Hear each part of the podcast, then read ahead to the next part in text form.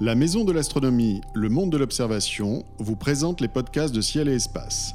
Retrouvez toutes nos références en astronomie, nature et globe terrestre sur maison-astronomie.com.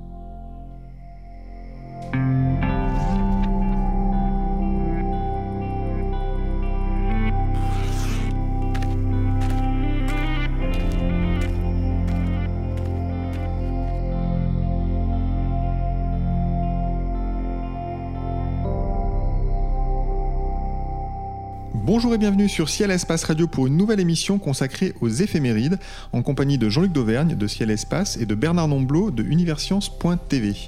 En ce mois de novembre 2017, voici les spectacles célestes que nous vous recommandons. La Lune éclipse l'étoile Aldébaran le 6, Vénus frôle Jupiter le 13, un fin croissant de Lune s'approche de Mars le 15, les étoiles filantes léonides atteignent leur maximum le 17 et Mars croise l'épi de la Vierge le 29. Nous nous attarderons sur l'éclipse d'Aldébaran par la Lune et sur le maximum d'intensité de l'essaim des Léonides. Et comme chaque mois, Bernard Nomblot et Jean-Luc Dauvergne nous compteront une promenade lunaire, une balade dans la constellation du mois et nous ferons partager leur coup de cœur. Messieurs, bonjour.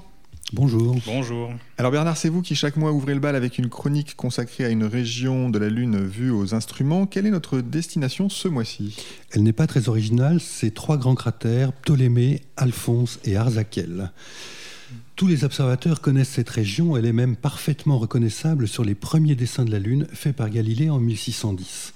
Ces trois cratères se trouvent à peu près sur le méridien central et un peu au-dessous de l'équateur. Ces cratères sont de taille et d'âge décroissant en allant du nord vers le sud. Ptolémée est prénectarien, environ 3,92 milliards d'années, et mesure plus de 150 km. Alphonsus est nectarien, entre 3,92 et 3,85 milliards d'années, mesure 120 km. Arzakel a un diamètre de 98 km et date de l'Imbrien inférieur entre 3,85 et 3,80 milliards d'années.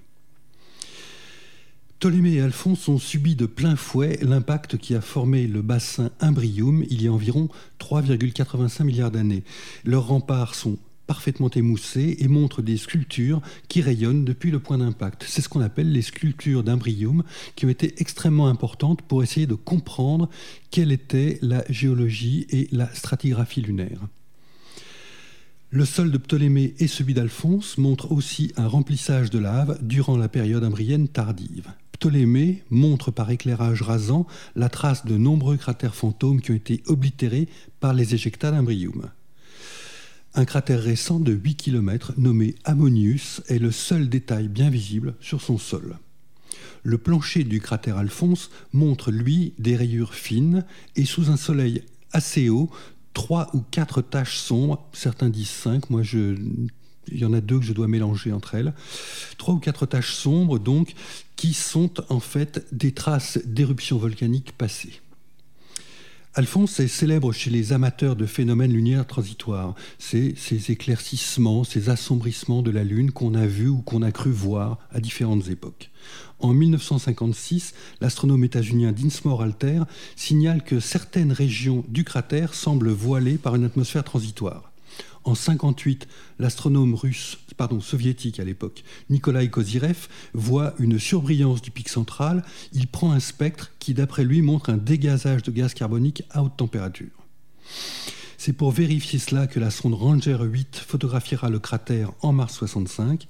Les images ne montrent rien de particulier et on pense aujourd'hui que de mauvaises conditions atmosphériques sur Terre sont responsables des observations de 1956 et de 1958. Je le regrette, mais malheureusement c'est comme ça. Il n'y a pas de volcanisme restant sur la Lune, semble-t-il tout au moins. Malgré ça, le cratère Alphonse sera sur la liste des sites envisagés pour les atterrissages d'Apollo 16 et 17. Jusqu'à Apollo 17, on imaginait de faire atterrir une mission dans le cratère Alphonsus. Mais en fait, à l'époque, on s'est dit qu'il y avait en fait peu de chances pour qu'il se soit passé quoi que ce soit euh, dans ce cratère et que donc ça valait, il valait mieux faire atterrir Apollo 17 dans un autre endroit où d'ailleurs Apollo 17 a trouvé des traces de volcanisme lunaire, le même que celui qu'on trouve dans les taches sombres d'Alphonse. Simplement, euh, c'était quelque chose de en ce qui concerne le site d'Apollo 17, on se doutait qu'il y avait quelque chose et on a donc trouvé ces fameux terrains euh, noirâtres et orangés autour d'un petit cratère qui nous ont donc euh, rappelé qu'il y avait eu des fontaines de lave sur la Lune, mais il y a de cela 3 milliards, plus de 500 millions d'années en arrière. Le pic central d'Alphonse, euh, vu au télescope, ne montre à peu près aucun détail. Par contre, ce qui est intéressant, c'est que par éclairage rasant, son ombre traverse absolument toute l'enceinte et remonte même le début du, du rempart du cratère. C'est quelque chose qui est à voir, qui ne dure que très très peu de temps. Il faut vraiment le voir au moment où le pic central est correctement éclairé où, et, où l'arène commence à s'éclairer. Là, on voit très bien cette ombre qui euh, diminue très rapidement. En quelques heures, c'est terminé et l'ombre a, grosso modo disparu. Après, le troisième, c'est Arzakel, qui est un très beau cratère, dont donc c'est un cratère relativement récent, dont les remparts sont escarpés, qui montrent des terrasses sur le rempart intérieur, qui sont assez impressionnantes. Il a un très beau pic que je qualifie de centrale, mais qui est quand même décalé vers l'ouest. Et euh, à l'est de, ce pic central, on voit quelques cratères. Il y en a deux assez faciles à vivre, à, voir, et une rainure également, une rainure euh, sinueuse, qui est donc probablement la trace d'un ancien fleuve de lave. Voilà, une région à observer là aussi, sous tous les éclairages, donc depuis le soleil levant euh, pour voir l'ombre du pic central d'Alphonse, jusqu'au soleil vertical, où là on voit très très bien les taches sombres dont je vous parlais dans l'arène d'Alphonse. Et avec des phénomènes qui durent parfois quelques heures, et même la dernière, euh, mois dernier vous nous parliez de phénomènes qui duraient quelques dizaines de minutes, donc c'est vraiment la Lune un, objet vraiment changeant, c'est ça qui la rend fascinant. Alors c'est ce qui est fascinant sur la Lune, c'est que c'est le seul objet céleste qui nous montre montre réellement des paysages et des paysages qui changent extrêmement rapidement. Donc en ça, euh, l'observation de la Lune est fascinante. En plus, euh, ces observations peuvent se renouveler à l'identique, à condition d'être patient et d'attendre tout un saros, c'est-à-dire 18 ans et 11 jours. Il y a toujours 18 ans et 11 jours pour retrouver exactement le même éclairage sur la Lune, ce qui fait que depuis euh, plus de 40 ans que j'observe la Lune, je n'ai jamais vu plus de deux fois exactement la même chose. Très bien, merci beaucoup Bernard pour cette chronique. La Lune est justement le protagoniste de l'un des deux événements que nous mettons en avant pour ce mois de novembre. Euh, le 6, notre satellite éclipse la brillante étoile Aldébaran. Euh, mais Jean-Luc, tout le monde en France ne pourra pas voir le phénomène, c'est bien ça? C'est ça, il faut plutôt se situer au nord de la Loire. L'occultation démarre au bord éclairé de la Lune à 2h55 pour Paris et finit à 3h20 où l'étoile réapparaît au bord sombre de la Lune. Alors il faut, si on veut avoir un timing très précis, en fait, il faut prendre un logiciel gratuit comme Stellarium, un logiciel de planétarium, rentrer exactement ses coordonnées géographiques d'observation et voir exactement dans un lieu donné quel est le timing, puisque le lieu d'observation a vraiment une grosse influence de plusieurs, euh, minutes, voire de 10 minutes sur l'heure de l'occultation. Ce qui est intéressant à voir, c'est à l'œil nu, le moment où l'étoile disparaît, c'est très brutal. Et après, ce qui est amusant à faire, on l'a déjà évoqué ici dans les éphémérides, c'est que les astronomes ont aujourd'hui des caméras tellement rapides et tellement sensibles qu'il est possible de s'amuser à enregistrer à très haute cadence l'image de l'étoile au moment de l'occultation et après d'aller chercher dans les images sur combien d'images l'étoile a mis à disparaître, ce qui nous donne une indication du diamètre de l'étoile qui est totalement hors de portée de résolution des télescopes amateurs et qui est même à la limite de résolution des télescopes professionnels. Et là, c'est d'autant plus favorable que le que l'occultation est, presque rasante, donc l'étoile va mettre un peu plus de temps à disparaître que si elle traversait tout l'équateur de, la Lune, entre guillemets. Donc ça peut être une, petite observation, euh, c'est plus pédagogique que scientifique, mais c'est amusant à faire. De, ça peut être une satisfaction intellectuelle de se dire qu'indirectement on a vu le diamètre d'une étoile. Mais il faut être au nord de la Loire, c'est bien ça? Oui. Exactement, en fait, avec le vu que là, ça passe plutôt au niveau du, pôle sud de, la Lune, ça passe derrière le pôle sud de la Lune.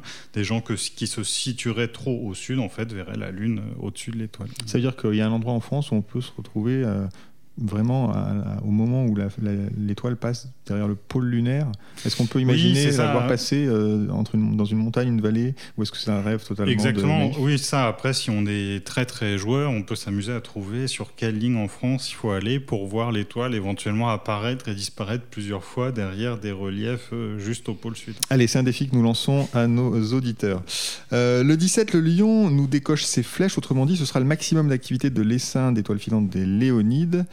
Euh, Bernard, que sont les léonides rappelez-nous peut-être déjà que sont les étoiles filantes en général. Alors les étoiles filantes en général, ce sont tout simplement des poussières, des, grains de sable, des, petites choses minuscules qui euh, tournent autour du Soleil, tout comme la Terre. Et parfois, euh, il y a ces poussières qui viennent frapper l'atmosphère de la Terre en entrant dans l'atmosphère de la Terre, elle freine, elle s'échauffe, elle brûle et donc laisse une trace. Alors, dans le cas des Léonides, il s'agit euh, d'un nuage de poussière qui est laissé dans son sillage par une comète, la comète Temple-Tuttle. Alors, je suis un peu ennuyé pour vous parler des Léonides parce que c'est un essaim d'étoiles filantes dont j'ai beaucoup entendu parler, qui m'a intéressé et que je n'ai jamais vu. Il faut dire que observer des étoiles filantes au mois de novembre, ça n'est pas facile quand on vit en général au, nord, de la Loire, ce qui est mon cas. Et donc, j'ai toujours eu du mauvais temps pour les Léonides. Je pense que c'est une sorte d'exploit que de ne jamais avoir vu les Léonides. Toujours est-il Mais cette, année, c'est la bonne, je le sens. J'espère, j'espère. Je, je vais vous le cierge et on va, on va faire en sorte que ce soit la bonne. Donc les Léonides donc, ont été, euh, sont laissés par le sillage de la comète Temple-Tuttle. Cette comète, alors elle a été euh, théoriquement découverte en 1865 par M. Temple, l'année suivante par M. Tuttle, on lui a donné ce nom-là, Temple Tuttle. Mais en fait, la première observation qu'on a de cette comète, c'est 1365. Je ne sais pas dans quelle obscure chronique de monastère on a trouvé ça, mais moi j'ai trouvé cette info qu'on la connaissait depuis 1365. Donc les Léonides, euh, cette comète, elle a une orbite de 33 ans autour du Soleil et euh, on s'est rendu compte que euh, elle, laisse énormément de poussière dans son sillage et que donc l'année qui suit, enfin dans l'année où la comète est passée, on a une vraie pluie d'étoiles filantes. 1966, il y a eu une énorme pluie d'étoiles filantes. Enfin, les, les, Léonides ont laissé énormément d'étoiles filantes, plusieurs milliers à l'heure, alors que là, on va tabler sur quelques centaines au grand maximum. En 1999, il y a eu également une très belle tempête à ce sujet et bien évidemment, il y a des prévisions qui disent qu'en 2032, il va y avoir une très belle pluie d'étoiles filantes. Je m'engage là-dessus. Si vous ne la voyez pas, passez-moi un coup de fil à ce moment-là. Je vous présenterai mes excuses les plus plates. Toujours est-il que ça vaut la peine de chercher les Léonides, enfin, ou de chercher à les voir. Il vaut mieux aller euh, si possible. Au sud de la Loire, si on vous a bien compris. Au sud de la Loire, hein, l'astronomie c'est l'école de la patience, mais au nord de la Loire c'est l'école du renoncement, c'est quand même assez clair. Donc il vaut mieux aller au sud de la Loire, avoir un, un, paysage euh, le plus ouvert possible, euh, le plus dégagé possible, le plus loin possible des lumières artificielles, et il n'y a besoin de rien. C'est-à-dire il vous faut juste une paire d'yeux en à peu près bon état et une chaise longue pour le confort et pour ne pas se geler dans l'herbe qui est souvent mouillée à cette époque. Donc c'est à observer. J'espère que la météo sera avec vous, mais en tout cas, une pluie d'étoiles filantes, c'est quand même quelque chose de splendide à voir. Très bien, merci beaucoup. C'est le moment de, parler de la constellation du mois. Jean-Luc, chaque mois, vous nous proposez une promenade à l'instrument parmi les étoiles. Et ce mois-ci, quelle constellation allez-vous pointer pour nous?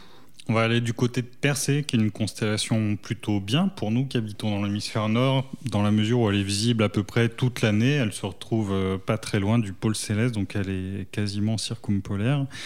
Alors si on démarre par le bas de la constellation, il y a une nébuleuse euh, qui est juste incroyable, qui est la nébuleuse euh, California. C'est une nébuleuse qui est vraiment énorme dans le, dans le ciel. Alors elle est un peu paradoxale en fait, parce que sa magnitude est de 4, ce qui veut dire qu'en théorie on la voit à l'œil nu. Mais le problème c'est qu'elle est grande, elle est vraiment très grande, elle fait euh, plus de 2 degrés de largeur. Euh, malgré tout, on devrait la voir parce que c'est des caractéristiques quasiment comparables à la galaxie d'Andromède. Mais il y a une grosse différence avec Andromède, c'est qu'elle est rouge et notre œil est particulièrement peu performant dans le rouge et du coup, à l'œil nu, on la voit pas. Par contre, en photo, si on a un, bon appareil photo, même, sur des, même des photos sur trépied, elle va finir par se dévoiler si on a euh, un bon ciel. Et c'est vraiment un objet incroyable qui a une forme un petit peu rectangulaire qui rappelle celle de la, de la, de la Californie, d'où son nom. Et il est extraordinaire par sa taille. En fait, il y a finalement assez peu de nébuleuses dans le ciel qui soient aussi grandes euh, que celle-là. C'est une nébuleuse, pour, par curiosité, qui est, euh, qui est illuminée par des étoiles. C'est une région de formation d'étoiles ou pas du tout? Euh, en fait, oui, ça, le gaz c'est de, donc là, c'est de l'hydrogène et elle est, elle, elle, est, éclairée par l'une des étoiles de Persée, dont j'ai oublié le nom, mais c'est enfin, il y a une étoile proche de Persée qu'on voit à l'œil nu, là, dans le, qui est juste en dessous de la nébuleuse, et c'est elle qui excite le, le, gaz qu'il y a dans la nébuleuse et qui lui permet d'avoir d'émettre de la lumière en fait en retour. Euh, alors si on monte un peu plus euh, dans la constellation, évidemment l'objet incroyable et à ne pas manquer dans la constellation de Persée, c'est le double amas de Persée.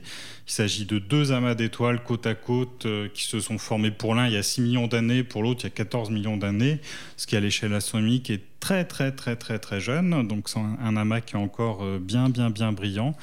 on arrive à le distinguer à l'œil nu. Il est facile à repérer, il est juste entre la constellation de Cassiopée et la constellation de percée, donc c'est vraiment dans le, dans le haut de la constellation. Ce qui est intéressant, c'est qu'il y a des étoiles à l'intérieur de l'amas qui sont à différents stades de vie, donc il y a des nuances de couleurs assez importantes entre les étoiles. Certaines sont bleues, d'autres sont orangées. Euh, et c'est vraiment, alors on peut l'observer déjà aux jumelles, en fait, aux jumelles on commence à le résoudre en étoiles. À la limite, il est tellement grand cet objet que si on utilise un trop gros télescope, euh, ça va déborder du champ. Donc euh, c'est un bon objet pour observer avec des télescopes de taille moyenne de 100, 150, 200 mm. Au-delà, on est presque, presque trop gros. Et puis pour finir, une, nébuleuse. Alors il y a plein d'autres objets, j'ai oublié de mentionner euh, M34 qui est un amas ouvert très intéressant plutôt dans le bas de la constellation. Donc il faut faire un détour par là. On le voit à l'œil nu aussi M34, M34 sous un bon ciel. Alors plus intéressant encore, c'est la nébuleuse M76 qu'on appelle aussi la petite dumbbell. En fait, cette euh, nébuleuse, elle est intéressante parce que Lord Ross le, avait observé euh, avec son gros télescope. Il avait un télescope qui s'appelle le, le, Léviathan, qui est un, un télescope de, de 1 mètre de diamètre, il avait observé qu'il y avait des nébuleuses dans le ciel qui avaient une forme spirale. Donc en fait, il avait repéré euh, d'une certaine façon qu'il y avait une différence entre les galaxies et les autres nébuleuses, mais à l'époque, on ne savait pas ce qu'était une galaxie. Et en fait, accidentellement, cette euh, petite dumbbell, il l'avait rangée avec les galaxies dans les nébuleuses spirales, parce qu'elle a deux, a deux lobes de part et d'autre qui lui donnent euh, un faux air de galaxie spirale en observation visuelle. En, en, photo, ça devient très différent. Il y a plein de couleurs, vert, rouge, qui la distinguent totalement d'une galaxie, mais en observation visuelle, euh, ça peut être très trompeur. Elle est relativement petite, mais pas si petite que ça, c'est à peu près 3 euh, minutes de diamètre, ce qui pour une nébuleuse planétaire est relativement grand, et elle est relativement brillante, donc ça fait partie des nébuleuses planétaires du ciel à ne pas manquer avec Dumbbell, la nébuleuse de la Lyre ou Helix. Approchons de la fin de cette émission. Bernard Jean-Luc, c'est le moment de dévoiler votre coup de cœur du mois. Ça peut être un astre, un livre, une mission spatiale, une exposition, un astronome, un instrument, je ne sais pas. Bernard, quel est votre coup de cœur ce mois-ci? Alors mon coup de cœur ce mois-ci, c'est un livre, euh, ça s'appelle La révolution des exoplanètes. C'est un livre qui a trois auteurs, Thérèse Encrenaz, James Lequeux et Fabienne Casoli. Il est édité chez EDP Science. Alors ce, livre euh, eh bien, parce que tout simplement, maintenant, 22 ans après la découverte de la première exoplanète, eh bien, il fait une sorte de bilan de, euh, de cette découverte qui est, à mon avis, et j'attends qu'on me prouve le contraire, la découverte astronomique du XXe siècle. Les exoplanètes, tout le monde en parlait depuis 2000 ans, et là, enfin, on sait qu'elles existent, il y en a, on peut les cataloguer, on peut euh, on, peut faire effectivement un, catalogue de ces exoplanètes avec les différentes formes, les Jupiter chauds, les super-terres, etc., etc. Et euh, l'intérêt de ce bouquin, c'est que d'une part, il y a une partie historique qui n'est pas inintéressante sur la pluralité des mondes, etc., etc. Mais il y a aussi les techniques utilisées aujourd'hui pour découvrir les exoplanètes et il y a bien évidemment un bilan sur euh, ce que sont ces exoplanètes, les différentes classes, les différentes familles d'exoplanètes, euh, et y compris quelque chose sur celles qui pourraient éventuellement ressembler à notre planète. En fait, l'intérêt de ce livre, c'est juste qu'il arrive au bon moment, c'est que on est maintenant capable de faire une sorte de catalogue de ce que sont les exoplanètes, ou tout au moins les 4000 premières découvertes. Et donc, euh, voilà, c'est une borne tout simplement dans l'histoire de l'astronomie. Voilà. Et, et, en ça, ce livre est très bien. Il est très clair, il n'est pas, pas, spécialement compliqué à lire. N'importe quel lecteur euh, un minimum cultivé peut comprendre tout ce qui est marqué dedans. Et vraiment, c'était l'heure de faire un bilan. Et voilà, il est fait. Les exoplanètes chez chez EDP Science. Chez EDP Science. Merci. Jean-Luc, quel est votre coup de cœur ce mois-ci? Mon coup de cœur, c'est Ciel et Espace. Il faut lire Ciel et Espace. C'est bien, on est d'accord. Et plus particulièrement dans le numéro d'octobre-novembre, donc qui est en kiosque jusqu'au. dans le numéro de septembre-octobre, pardon, pardon, qui est en kiosque jusqu'au 15 novembre. On a une rubrique qui s'appelle Vous avez la parole, qui revient tous les mois, où on fait part d'expériences euh, de tests ou autres de certains de nos lecteurs. Et dans ce numéro en question, en fait, euh, on a le, en fait, on a l'un de nos lecteurs qui a fabriqué un télescope avec une imprimante 3D ce qui assez incroyable et à mon avis c'est peut-être la première fois que ça a été fait. En fait, euh, ce lecteur c'est Bruno Dollet il a 45 ans et pour des raisons de santé, euh, il lui est déconseillé de déplacer des charges lourdes. Euh, donc, euh, bah, et puis en plus, il est très très très très bricoleur. Donc, il s'est dit, bah, qu'est-ce que je peux faire? J'aime le bricolage, j'aime l'astronomie. Et en fait, bah, il s'est dit, il me faut un télescope léger. Et pour le faire, je vais le bricoler moi-même. Et du coup, il l'a fait avec une imprimante 3D. Au final, il y a un télescope de 250 mm qui fait seulement 9 kg. Euh, donc bah, je vous invite à aller, voir le, aller voir comment il a fait dans nos pages. Euh, il raconte un petit peu son histoire et puis il y a les photos de son télescope. Ça peut donner des idées à certains. Il a, il n'a pas réalisé la totalité du télescope. Évidemment, le miroir évidemment n'est pas fait avec une imprimante 3D, ça va de soi. Puis il y a quelques autres petites pièces qui sont plus faciles à acheter directement dans le, dans le commerce. Mais globalement, il a, c'est étonnant le nombre de parties du télescope qui sont faites euh, avec l'imprimante 3D. Donc voilà, bravo à Bruno Dollet et n'hésitez pas à aller, à aller voir son histoire et les photos de son télescope dans le journal. Très bien, merci beaucoup messieurs. Les éphémérides de Ciel-Espace Radio sont terminées pour ce mois-ci. Merci à Bernard Nomblot de Universcience.tv et à Jean-Luc Dauvergne de Ciel-Espace pour leurs conseils d'observation. Merci à Nicolas Franco à la technique. Cette émission a été présentée comme chaque mois par David Fossé. Rendez-vous au mois de décembre. Bon ciel à tous.